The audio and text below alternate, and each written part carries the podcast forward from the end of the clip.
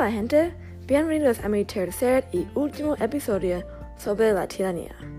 En mi último episodio analicé los documentales When the Mountains Tremble y Granito, How to Nail a Dictator, hecho por Pamela Yates.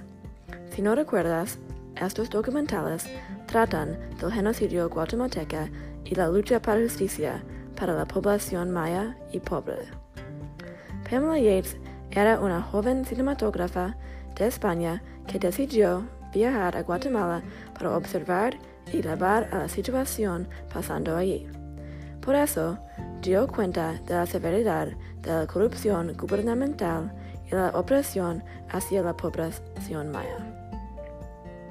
En su primera película, Yates nos introduce a Rigoberta Menchú, una activista para derechos humanos y una mujer maya.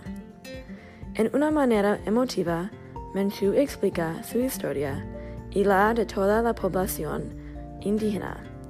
Por una manera u otra, toda la población maya y la gente no indígena también, pero de clase baja, ha sufrido a manos de su gobierno.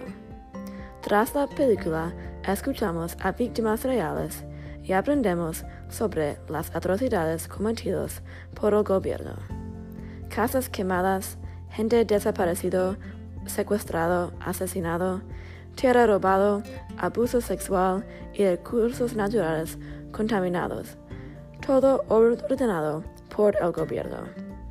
El político más infame siendo José Efrián Ríos Montt, el dictador y presidente durante este tiempo. El segundo episodio toma lugar dos décadas después. Granito trata de la lucha para justicia. La gente maya quiere justicia para sus padres y abuelos, porque los políticos responsables por este pasado sangrienta viven sin consecuencias hoy. El problema es que el gobierno está todavía corrupto y la gente en poder niega a admitir que lo que pasó era genocidio. Entonces, en Granito, Yates trabaja con abogados, activistas, arqueólogos, y las víctimas para encontrar evidencia y hacer su caso. Al final, Montt es condenado con cargos de genocidio y parece que la lucha para justicia ha tenido un gran triunfo.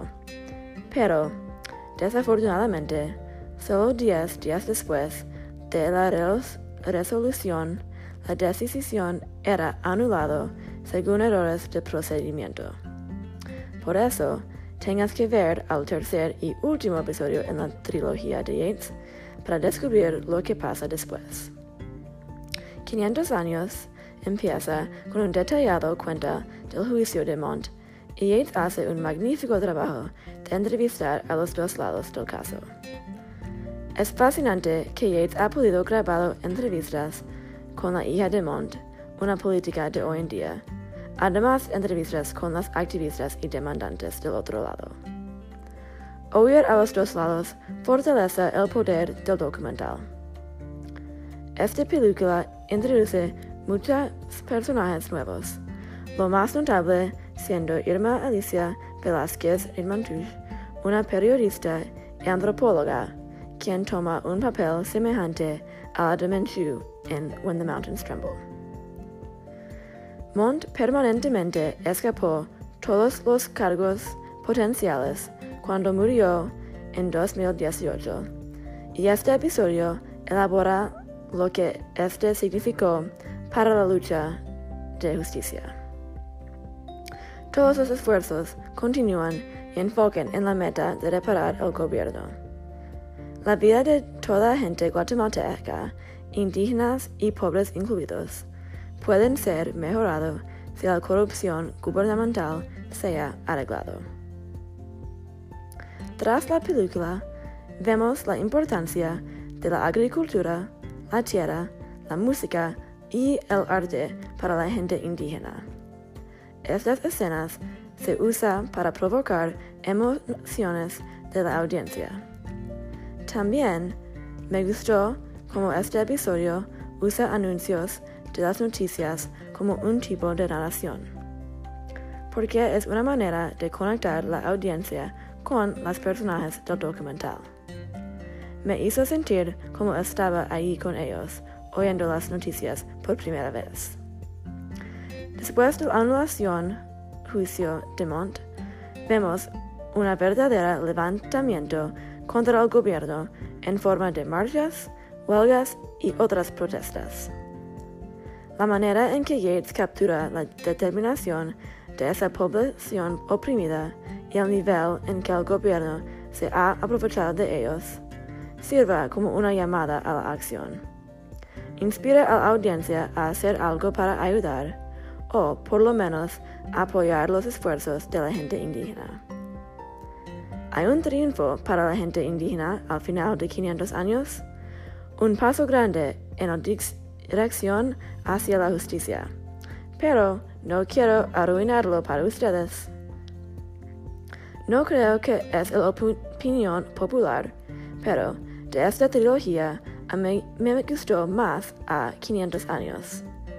Una razón es por la calidad de cinematografía. El primer episodio When the Mountains Tremble, este año 1983, y el último episodio, 500 años, es relativamente nuevo, es de 2017. Entonces, claro que la tecnología de la cinematografía ha mejorado mucho durante este tiempo. Para mí, la mejoría de las gráficas y los efectos tuvo un gran impacto en la calidad de la película en general. También me fascina mucho el trabajo de los abogados y como este episodio sigue en gran detalle el proceso judicial, pensé que era bastante interesante. Por esas razones, 500 años era mi episodio favorito de la trilogía. Sin embargo, me gustó todos los tres episodios y recomiendo que veas todos. Espero que tomes el tiempo de aprender lo que pasa al final de 500 años y si tomas algo de mi serie de podcasts sobre la tiranía, no olvides el pasado y aprenda de los errores de otros. Bueno, espero que les han disfrutado de esta serie de reseñas cinematográficas. He disfrutado de hacerlos para ustedes. Muchas gracias a todos mis seguidores. Adiós, gente. Thank you.